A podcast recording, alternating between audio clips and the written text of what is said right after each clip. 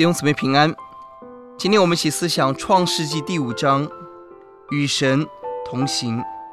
这一章是亚当后代赛特的后代，哥哥该隐的后代却不在神的纪念中。弟兄姊妹，我们一生要在神的计划中才有永恒的果效。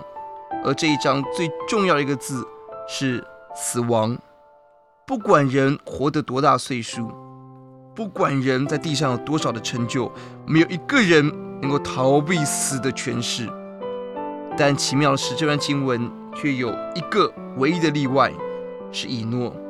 在第二十四节，也是这一章最重要一节，以诺与神同行，神将他取去，他就不再世了。是的，以诺是一个与神同行的人，他的岁数比他的祖先、比他的后代短了非常多年。他人生在地上虽然短，但他是一个有价值的一生。生命最重要的不是生命的长度，不是生命的成就，而是我们与神的关系。在地上与主同行的人，将在天上继续跟随主，走得胜的路。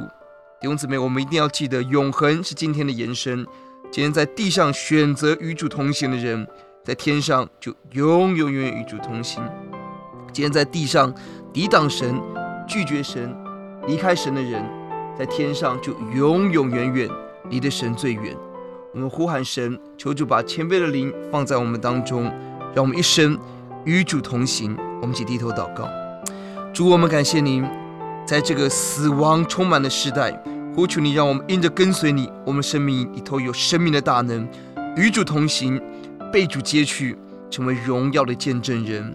听我们的祷告，奉耶稣的名，阿门。